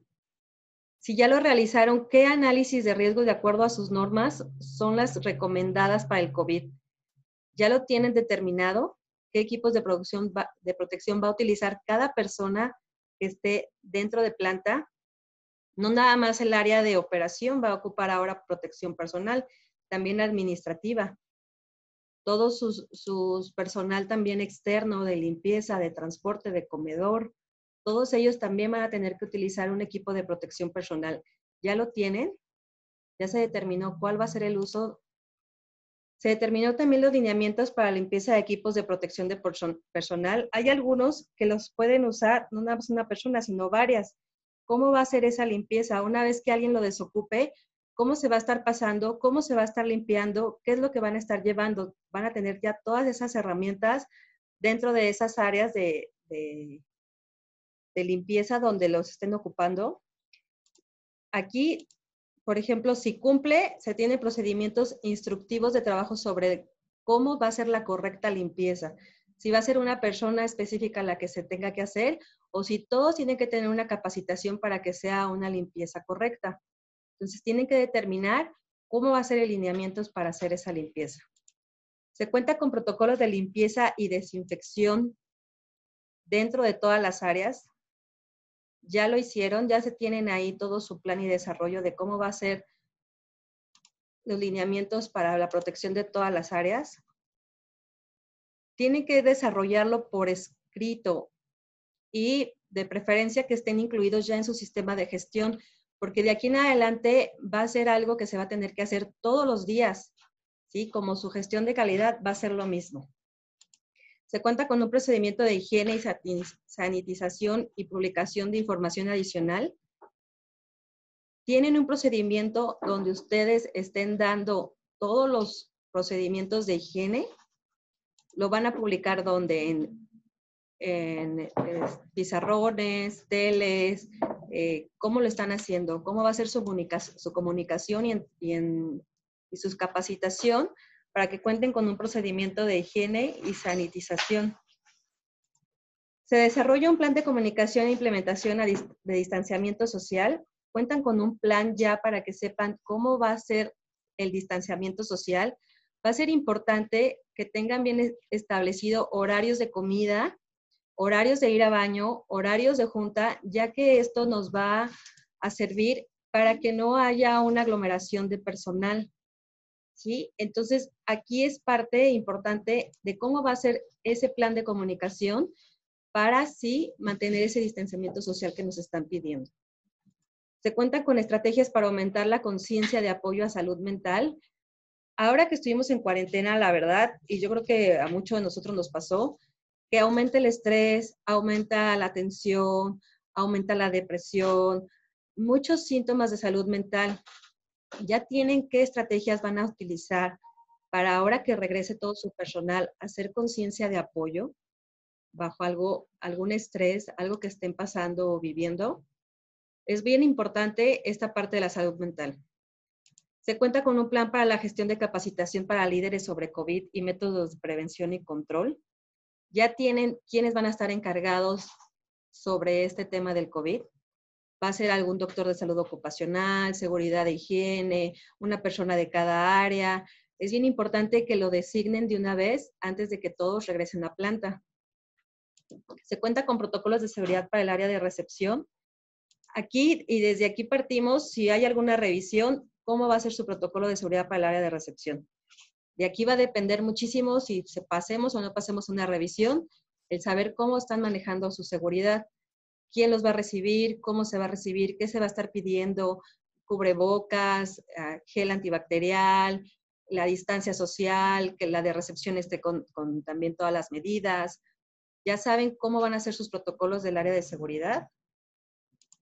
Se cuenta con lineamientos de seguridad para el área de fumadores. Es un área pues que no podemos evitar que tengamos en todos los lugares. ¿Cómo va a ser ese lineamiento? ¿Cada cuándo van a poder salir? Eh, cuántas personas tienen que estar en esa área, algunos puntos de que no estén juntos, qué es lo que van a hacer para esos lineamientos de seguridad. Ya lo tienen previsto. Aquí es muy importante que vayan poniendo sus resultados. Se determinaron las prácticas de seguridad para las demás áreas públicas. Si tienen algunas otras áreas, además de áreas de fumadores, el punto de reunión, las de entrada, donde hacen su junta los de seguridad, ya se determinaron cómo van a ser esas prácticas. Hay que determinar cada una de las áreas. En verdad, pónganse a pensar en todos sus lugares de planta donde se junta gente y ahí es donde tienen que determinar cómo van a estar determinando esas, esas reuniones. Perdón. Se cuenta con protocolos para la gestión de circulación de aire. Ahí es en la parte de dentro de las áreas. Ya saben cómo va a estar, de repente nos falla el aire acondicionado, en algunas áreas no hay aire y más en las áreas de producción. Ya estuvieron eh, verificando que todo eso vaya a estar este, sin ningún análisis de, que no salgan con un análisis de riesgo mayor. Y eh, plan de respuesta. Se cuenta con lineamientos para trabajadores vulnerables. Eh, se trabajó con gente, de un inicio se dijo que había trabajadores vulnerables que se mandaron a sus casas estos pues van a regresar a trabajar si no hay alguna otra indicación. Ya se cuenta con lineamientos para estos trabajadores, las personas mayores, las embarazadas, algunas con alguna salud crónica. qué tienen que tener para que ellos puedan regresar a trabajar. Tenemos que tener ahí ya todos unos lineamientos por escrito para estas personas. Y por último, se cuenta con un sistema de evacuación de emergencia. Eh, pues ya pensamos toda la parte interna, pero no, eh, no dejemos de fuera si pasara algo dentro de planta y tengamos que evacuar, cómo va a ser el protocolo para salir, cómo va a ser el plan de evacuación. Tienen que capacitar a su gente y que se mantenga esa distancia social que es la que nos están pidiendo. Entonces, también de aquí, si ya lo cuentan, si ya lo habían pensado, qué es lo que tienen y pongan su evaluación. Aquí ya terminamos con todo, con todos los checklists de validación de reinicio de operaciones y tienen que tener ustedes una calificación de porcentaje de cumplimiento. Aquí está dividido por secciones, compras, materiales, calidad, y tienen que tener un porcentaje. Ustedes tienen que ver aquí, el total les va a dar el global. ¿Sí? De acuerdo a este porcentaje, ustedes van a saber si pasan o no pasan una revisión que les pudiera hacer el IMSS. ¿Qué porcentaje? De aquí si se fijan en las partes de arriba, si se van hasta arriba, pues todos los amarillos, en caso de que puso no cumplo, pues van a estar en amarillo. Si es a medias o si es cumplo totalmente. ¿Sí? Los amarillos son los que tienen que tener observaciones y planes de acción. ¿Qué es lo que nos va a ayudar a que ustedes ahorita empiecen a hacer esas gestiones para que este porcentaje suba? todo este checklist de validación que hicimos les va a ayudar a contestar el del IMSS. Si nos vamos a la siguiente pestañita del IMSS, es necesario que esta la contesten. Cada uno de ellos le estén contestando si no cumple parcial, si se controla, parcial e inexistente. Cuando sale en gris el sí se controla es porque no tienes medidas a implementar pero si te sale un parcial es porque aquí tienes que poner tus medidas a implementar. Entonces, es necesario para que ustedes puedan pasar cualquier revisión o tengan su, validación de retorno al trabajo, que contesten todo este checklist, ya con el que hicimos les va a ayudar muchísimo a contestar esta parte, porque una vez que vaya alguien del IMSS, si ustedes le entregan este checklist que ya lo hicieron y él ya nada más va a comprobar, es más fácil que pasen una revisión. ¿Sí? Entonces, tomen en cuenta esta parte y es necesario que la contesten. Y como les comento, si es parcial o es nula, es necesario que tengan medidas a implementar. ¿Y quién va a ser el responsable? Fecha de inicio y fecha de fin. Es su plan de acción. Es aquí donde ustedes van a empezar a desarrollar todo lo que no estamos cumpliendo de acuerdo a lo que nos marca el IMSS. Y de ahí es donde ustedes ya ahorita van a poderse llevar su plan de acción para tener este checklist al 100%. ¿Tienen hasta ahí alguna duda, algún comentario que quisieran hacer?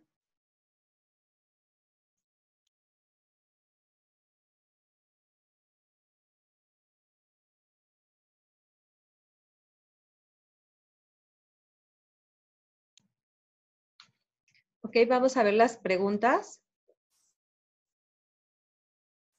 ¿Está una?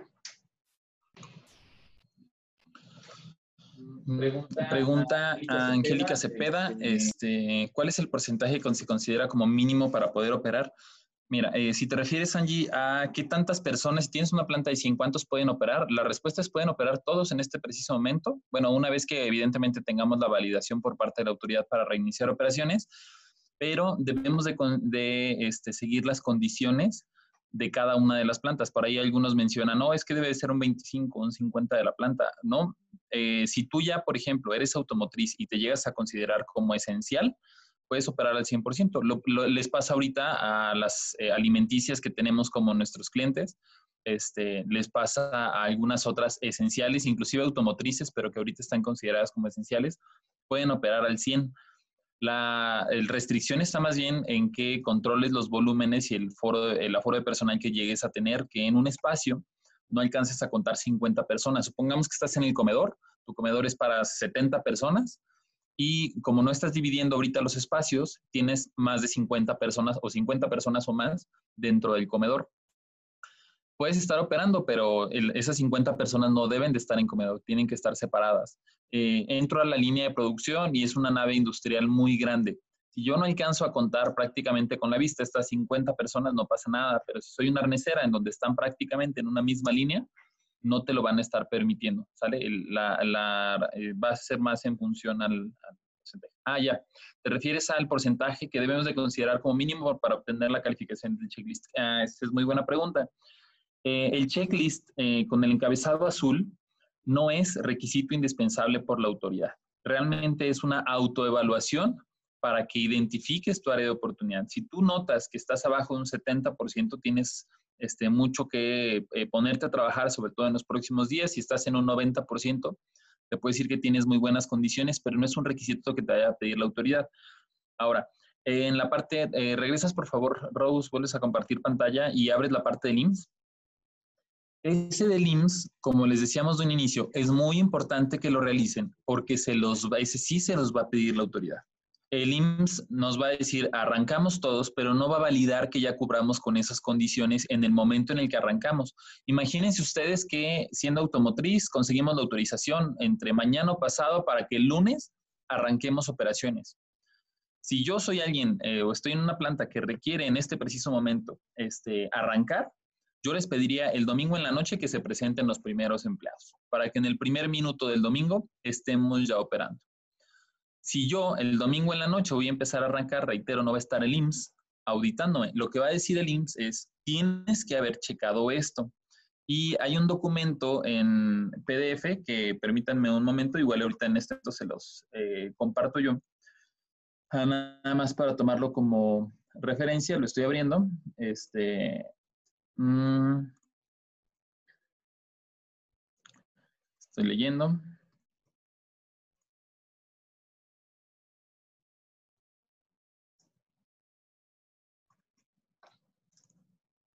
Ah, no lo tengo por aquí, pero mm, lo sigo abriendo. ¿eh? Permítanme un momento. Aquí está.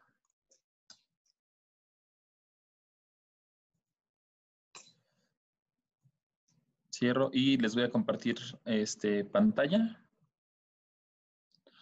Deben de estar ya viendo ustedes este documento que se llama Lista de comprobación ante el COVID-19 de retorno al trabajo. Hubo una primera versión este, de la semana pasada y el lunes de esta semana nos la actualizaron. La manera más fácil de identificar entre la versión de la semana pasada y esta es que cuando entremos ya a las tablas, aquí nos pusieron unos subtítulos y empezaron a enumerar los ítems. Entonces, este documento, que es el que se emitió antier, el lunes, en la mañanita, mediodía, es lo que el IMSS va a llegar y te va a decir, a ver, en el centro de trabajo, ¿tienes entradas y salidas exclusivas con el personal? Sí, parcialmente, no, tu nivel de contacto y, este, y entonces te va a pedir que detectes el riesgo de contagio. Al final del documento se te solicita que de acuerdo a estos criterios hagas este plan de acción para las medidas de ingeniería, para las medidas administrativas y para el equipo de opción. Este fue el documento que nosotros sistematizamos y que ustedes tienen en el checklist. ¿Lo regresas, por favor, Rose? ¿Empiezas a compartir?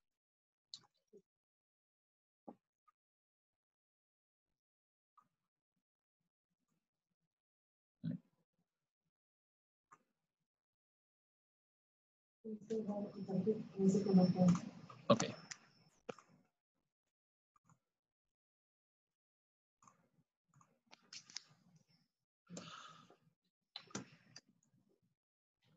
Perfecto. Entonces, este, esta primera pregunta que yo les mostraba en el PDF, ahora la van a ver ustedes dentro de este Excel, que es el que ahora ustedes ya tienen. Lo que hace este Excel es que sistematiza lo que te va a pedir el IMSS. Por lo tanto, eh, siendo asertivo con la respuesta, Angie, el, de, el, el del IMSS que dice 4 de mayo, ese lo tienen que hacer a la de ya y tiene que estar listo antes de que arranque. Oye, me salió este, arriba que tengo dos acciones o dos medidas inmediatas a implementar. ¿Puedes de todos modos arrancar tu operación? Puedes, pero tienes que tener ya el plan de acción, porque si te visita el IMSS y tú no tienes un plan de acción que estés trabajando, probablemente van a cerrar tu centro de trabajo.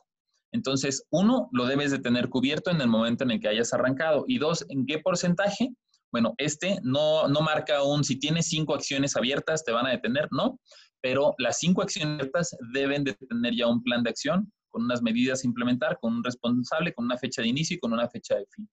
Si tú tienes cómo comprobarlo, vas a poder seguir este, operando. Entonces, espero con eso hayamos este, contestado. Fermín, en caso de que algún trabajador presente un cuadro de gripe, ¿qué recomiendan hacer? Mira, si no estás seguro que en algún momento dado este, es coronavirus, más vale darle alguna incapacidad interna o que el mismo trabajador haga su registro a través de este, la página o del permiso de COVID del IMSS para que se determine. Han sido y son muy específicos entre para que sea COVID debe de tener al menos dos síntomas principales, dos de tres. Uno me parece que es dolor de cabeza, otra es este, ah, tos seca y el otro es un dolor muy intenso, me parece, de eh, eh, dolor de cabeza, tos seca. Híjole, me lo quedo de tarea, Fermín, y te se los mandamos este, para no equivocarme pero o aquí mismo ahorita lo puedo este, googlear, a ver si alguien del equipo me ayuda a identificar. Este, chequenlo en fuentes oficiales, nomás para no equivocarnos, y ahorita te lo ponemos y te lo contestamos, Ferín. Pero si tienen dos de esos tres, definitivamente este, no deben de estar. Oye, nada más tiene este, mocos o tiene tos con flemas. En automático el permiso COVID este, les permite trabajar, pero creo que valdría la pena que tú evalúes porque puede llegarte a generar cierta este, psicosis o cierto problema en, piso, en donde los compañeros de este trabajador no se sientan muy a gusto porque esta persona trae mocos, ¿no? Aunque todos sabemos que COVID no genera este, mucosidad o tos con pero este, ahí está. ahorita Carlita me va a ayudar ya a poner este, y a textear en el chat cuáles son particularmente estos, estos casos. Mm, Angie, ¿qué medidas adicionales se recomiendan implementar para las personas vulnerables cuando regresan a trabajar? Eh, implementa lo del checklist, vuelvo a, lo mismo. Bueno, de entrada, cuando regresen a trabajar, entiéndase primero de junio, ¿eh? eso sí es muy importante mencionar, porque aunque se va, se va a considerar como esencial a la industria automotriz o te puedan a ti considerar como esencial, este, eso no evita que las personas en estado de vulnerabilidad deban estar ahorita sin trabajar o sin presentarse a laborar, que creo que es el término más apropiado. Puedo yo tener, por ejemplo, alguien con diabetes, pero puede ser home office. Este, hasta que no se levante esta emergencia sanitaria, ellos no van a poder regresar a trabajar. Ahorita ya les pasa nuevamente, retomo este, una cementera, este, perdón, una, sí, una cementera que tenemos y una alimenticia ellos no están ahorita contando con aquellas personas este, vulnerables porque están amparados por el decreto. Por lo tanto, si tú te refieres a después del primero de junio, las mismas y extremas precauciones que tiene referente a todos los demás. De hecho, paulatinamente el IMSS lo que va a buscar es que nuevamente no regresemos el 100% de las labores, sino que nuevamente hagamos turnos y lo empecemos a retomar escalonadamente. Este, Patricia Briones, debemos de tener una zona aislada para el tratamiento de esta persona. Sí, si ustedes llegan a tener algún caso, como menciona el checklist, debemos de saber y de determinar en dónde se va a aislar en ese momento, inclusive aún cuando ustedes hayan pedido este, solamente una ambulancia y se vaya a trasladar para este, evaluarlo, deben de tener perfectamente identificada cuál es la ruta de, este, de evacuación en este caso, por dónde va a salir y en dónde ustedes lo van a estar conteniendo en el transcurso en el que esta persona puede llegar a ser este, trasladada, ¿no? En algunos casos mencionan que hasta posiblemente dentro de un ah, automóvil puede llegar a, estar. E, evidentemente, ahí como lo ponen en el anuncio de los letreros, este, aquí adentro tiene aire acondicionado, bueno, este, está, está regulado el aire y no está en, en malas condiciones, asegúrense eso, pero sí deben de tener una zona aislada para algún caso este, que posiblemente tuviera, ni siquiera van a tener ahí la confirmación, que posiblemente pudiera tener, manejen esa ruta y, esa, y esas condiciones. Mm, creo que este, ya no veo más preguntas dentro de Questions and Answers. Déjenme checo nada más. Ya está. Gracias, Carlita, por este, lo de mm, los síntomas. El punto uno del checklist comenta que no se debe usar arcos sanitarios. ¿Es correcto? Pablo, esa es la recomendación directa que da el IMSS. Este, por ahí tengo un par de colegas que este, hasta los estuvieron promoviendo y mandando y muy contentos. Pues si ahorita hiciste la inversión este, y crees que vas a tener un regaño muy fuerte por andar invirtiendo en algo que después el IMSS dijo que no, pues tú tomarás la decisión, pero la recomendación directa en el tema de salud es que no, eh, no, este, no se deban en algún momento dado o no se entreguen, no se este, utilicen estos, este tipo de arcos. El test al que refiere el IMSS es el que mandaron en una liga, el de hacer diario a los trabajadores.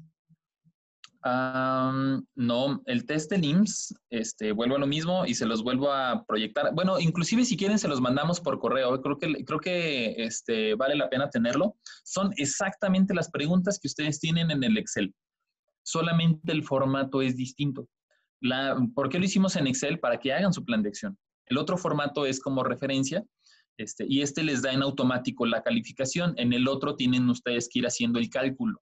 Aquí el Excel solito lo, justifica, pero se los vamos a mandar para que no haya este, ningún tipo de duda. Mm, y pues bueno, creo que este es todo. Eh, si quieres, ya puedes dejar de compartirlos. Muchas gracias. De nuestra parte también es todo. Les vamos a pedir que nos ayuden, por favor, a este, contestar la encuesta de satisfacción, únicamente para eh, saber sus expectativas, si, están, si estamos cubiertas o cómo podemos nosotros seguir mejorando. Les agradecemos muchísimo haber atendido este, a este webinar. Los invitamos a seguir participando. El viernes tenemos uno gratuito. Hay algunos webinars que vamos a estar teniendo con costo por dos razones. Uno, necesitamos nosotros mismos la sustentabilidad del equipo, al igual que ustedes tenemos ocho semanas parados, entonces este, no se trata de hacernos ricos, sino simplemente seguir trabajando como cada uno de nosotros estamos buscando. Entonces, hay algunos costos, que, algunos webinars que tendrán costo, pero están enfocados en decir los cómo. Y hay otros que son los que esos van a ser gratuitos completamente. Este, el viernes tenemos uno, con gusto les hacemos llegar la invitación para quienes ya participan activamente en, nuestros este, seminarios y ellos son miembros activos o tienen membresía con nuestra firma, seguramente ya estarán enterados. El viernes de 9 y media a 11 de la mañana tenemos uno completamente este, gratuito en donde normalmente participan poco más de 300, este, alrededor de 300 compañías. Eh, gracias equipo, gracias Tomás, gracias eh, Ricardo, gracias Rose. No sé si ustedes quieran cerrar con algo más. No, nada, todo bien. No, todo bien. Muchas gracias por su participación. Pues muchas gracias, muchas gracias a todos. Seguimos en, en comunicación, Rodrigo. Muchas gracias. Perfecto. Pues muchísimas gracias a todos, de verdad. Cuídense mucho, mucha salud este, y el mejor de los éxitos. Además, consideren que eh, es probable que la próxima semana, probablemente para el día 12, ya tengamos la autorización para poder este, reabrir. El hecho de que ahorita ya tengamos tanta documentación de qué es lo que se nos va a estar solicitando, seguramente tiene que ver con que ya se está considerando y solicitando este, esta autorización y me atrevo a decir que al cierre esta semana o a más tardar a principios de la que sigue, entienda se cierre mañana o pasado o entre lunes o martes, seguramente ya tendremos la fecha, sobre todo para industria automotriz. Saludos y éxitos para todos. Un gusto que nos hayan acompañado. Gracias por escucharnos. No te pierdas el próximo episodio de Catch Consulting, el podcast.